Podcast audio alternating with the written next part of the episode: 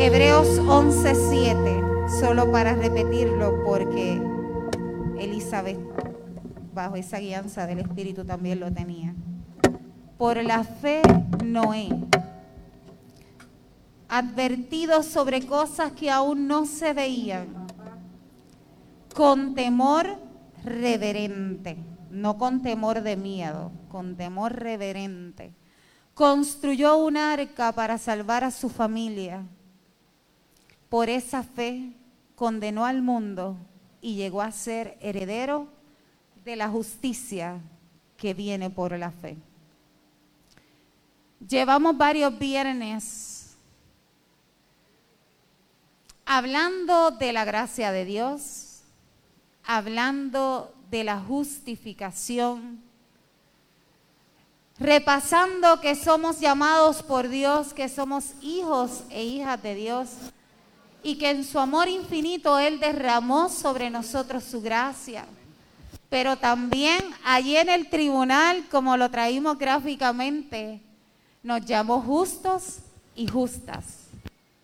Así que allí en el tribunal Él pagó tu deuda y pagó mi deuda. Luego, el domingo pasado comenzamos a hablar de los gigantes a modo de repaso, sabiendo que cuando somos llamados hijos e hijas de Dios, cuando tenemos su gracia y somos justificados, eso no es como que estamos dentro de un caparazón y no está pasando nada. Al contrario, estamos fuera de un caparazón y estamos expuestos a la vida, al mundo, a las pruebas, a los desafíos, a los retos, a los miedos y a los gigantes. Y prometo no pasarme de 10 minutos porque quiero ser justa. Dios me llamó justa, pues tengo que ser justa con ustedes. Pero qué hermoso que aunque estemos horas preparándonos, días preparándonos, semanas preparándonos en oración, cuando nos depositamos en las manos del Señor, no se trata de nosotros por habernos preparado, se trata del Espíritu Santo de Dios, porque todo se trata de Él. Y entrando un poquito en el contexto sobre qué pasaba, por qué Noé fue llamado héroe de la fe, qué de la historia de Noé. Y en las escuelas bíblicas conocemos que Noé construyó un arca que hubo un diluvio, que ellos se salvaron y otros murieron en el diluvio. Pero cuando entramos a profundidad, más allá de esa historia sencilla que nos cuentan de niños, y entramos a profundizar como más adultos, con un poco más de entendimiento, nos damos cuenta que había una problemática que estaba incomodando y entristeciendo el corazón de Dios. Así que el pueblo había comenzado, los hombres, a casarse con mujeres del mundo. Los hijos de Dios habían comenzado a casarse, a unirse con mujeres que eran del mundo. Y en esa unión comenzaron a nacer los gigantes. Y a lo mejor usted se pregunta qué es eso de los gigantes. ¿De dónde salen los gigantes? Pues de ahí salen los gigantes. Comienzan a nacer y a crecer esos gigantes, esos hombres, esas mujeres fuertes, grandes. Pero comienzan a pecar, a hacer cosas indebidas.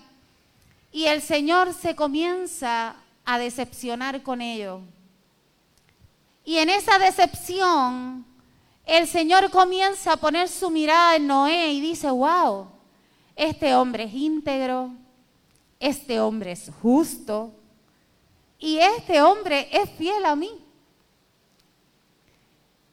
Y yo me imagino al Señor entristecido después de dar tanta instrucción, después de haber creado con tanto detalle al ser humano, decir, caramba, pero mira lo que están haciendo.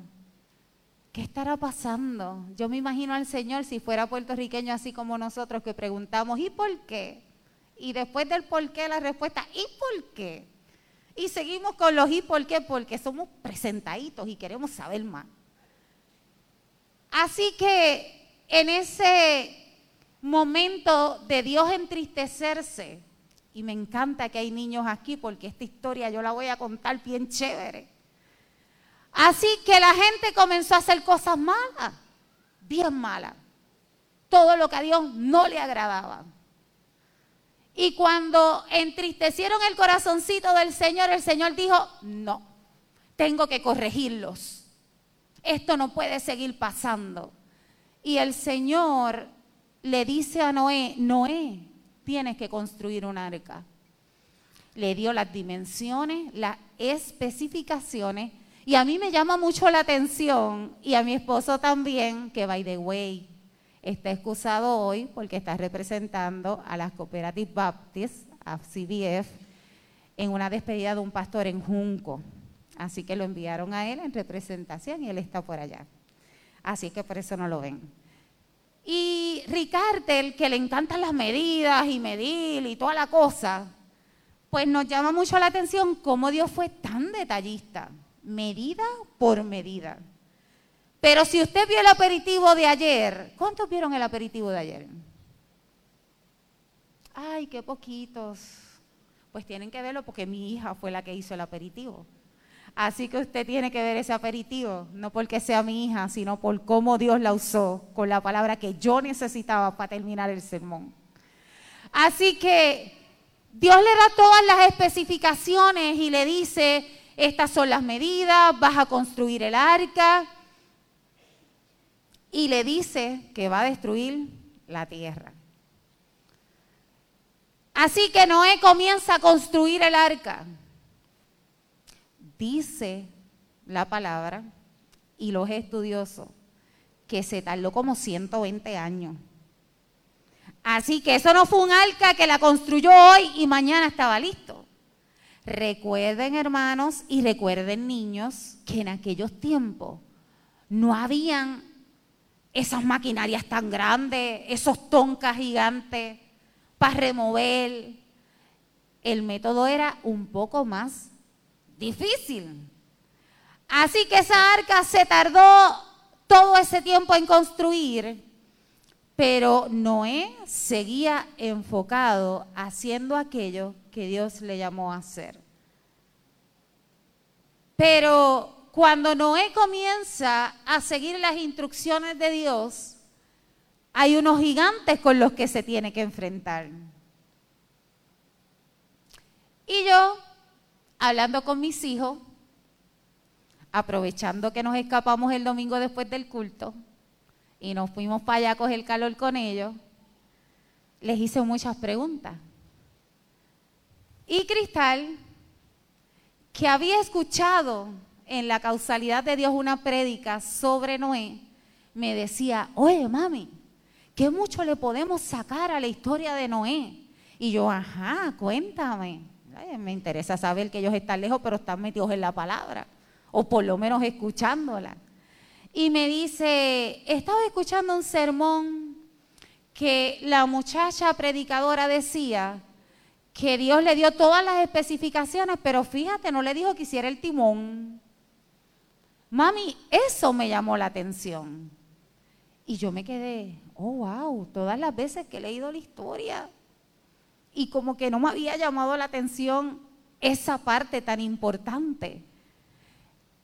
Y para los niños, el timón es por donde va a guiar el capitán. Así que Dios le dijo a Noé, construye el arca, pero no le dijo que le hiciera el guía para guiar el barco. Y ahí comencé a reflexionar en lo que Cristal me estaba diciendo. Y es que cuando Dios nos llama, a una misión y a una tarea. Cuando Dios nos llama a servir dentro de la iglesia, cuando Dios nos llama a ser servidores en nuestro lugar de trabajo, cuando Dios nos llama a ser servidores en nuestra comunidad, Dios nos dice, ve y habla en mi nombre y obedéceme. Eso es suficiente. Cuando estás hablando en el nombre de Jesús, Dios te va dando las palabras y el Espíritu Santo te va revelando lo que tienes que decir. ¿Verdad, Cuchita? ¿Qué te ha pasado? Yo lo sé. Sin embargo, Dios te dice, es que tú no tienes que llevar el timón. Noé no tenía que llevar el timón. Dios le dijo, construye el arca y le dio las instrucciones, tu familia se va a salvar, busca tantos animales, de estos vas a buscar un poco más, de los otros solo una pareja. Todo eso, usted va a Génesis, el primer libro de la Biblia, desde el capítulo 6 hasta el capítulo 8, y usted va a ver, léalo. Es responsabilidad de ustedes que lo que yo estoy diciendo aquí, usted lo afirme en la palabra. Hágalo. Y si dije algo mal, usted me afuera, pastora, esto no eran 120 años, o eran 5, o eran usted me corrige, que yo no me voy a molestar porque estamos creciendo juntos.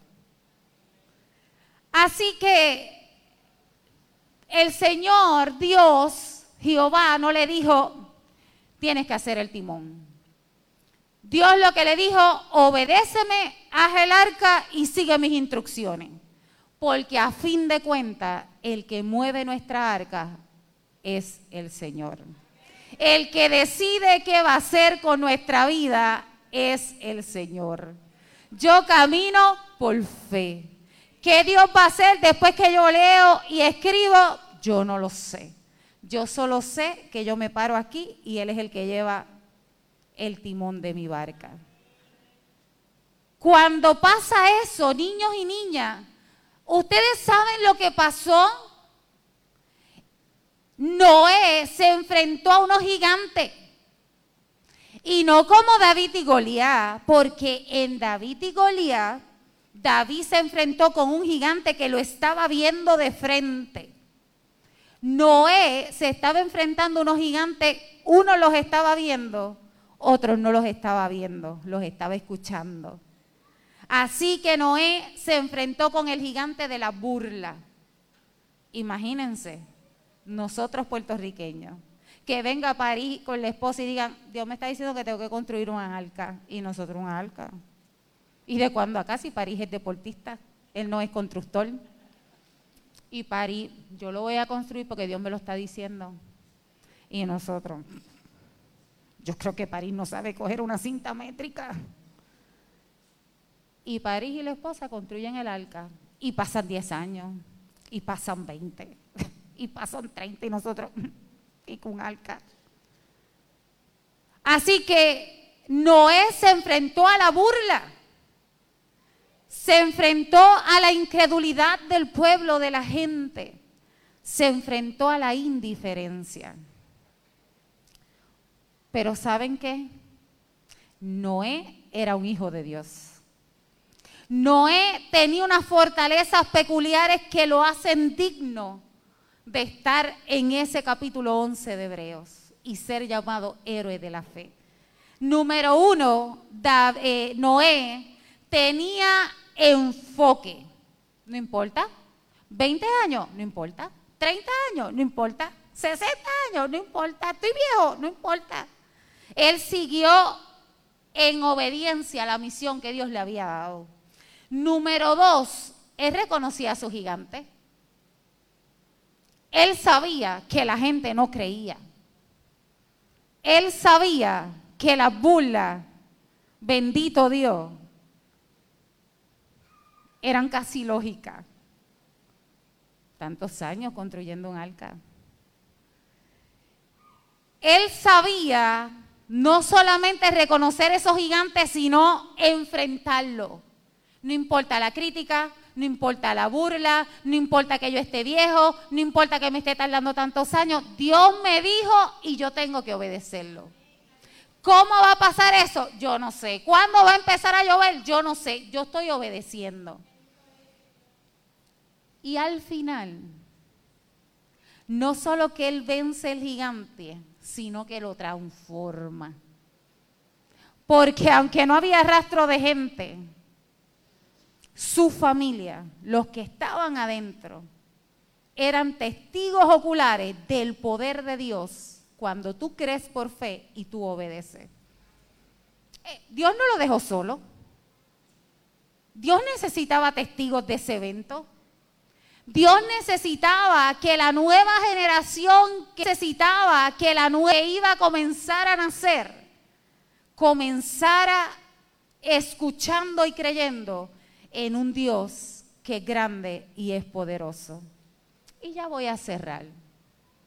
Adoración puede ir subiendo. Noé era justo, pero Noé era íntegro. Y cuando vamos por ahí, por esos capítulos, cuando usted los lea detenidamente, usted va a decir, ah, pero Noé hizo algo. Noé hizo cositas que no estaban bien. Eso es muy cierto. Pero Noé tenía intimidad con Dios. Tú y yo ¿Habremos hecho en nuestra historia de vida algo que no debíamos hacer? Sí, yo he hecho.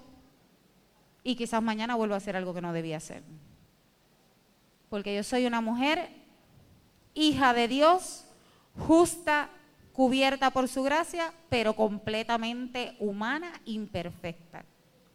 La diferencia está en que cuando yo cometa un error o una falta, el Espíritu Santo que está dentro de mí me va a hacer boom, boom, boom.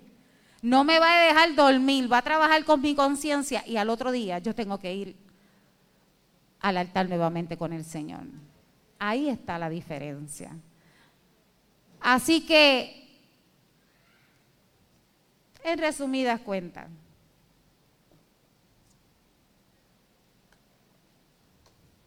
Dios nos llama Número uno, a creer por fe. Dios nos llama.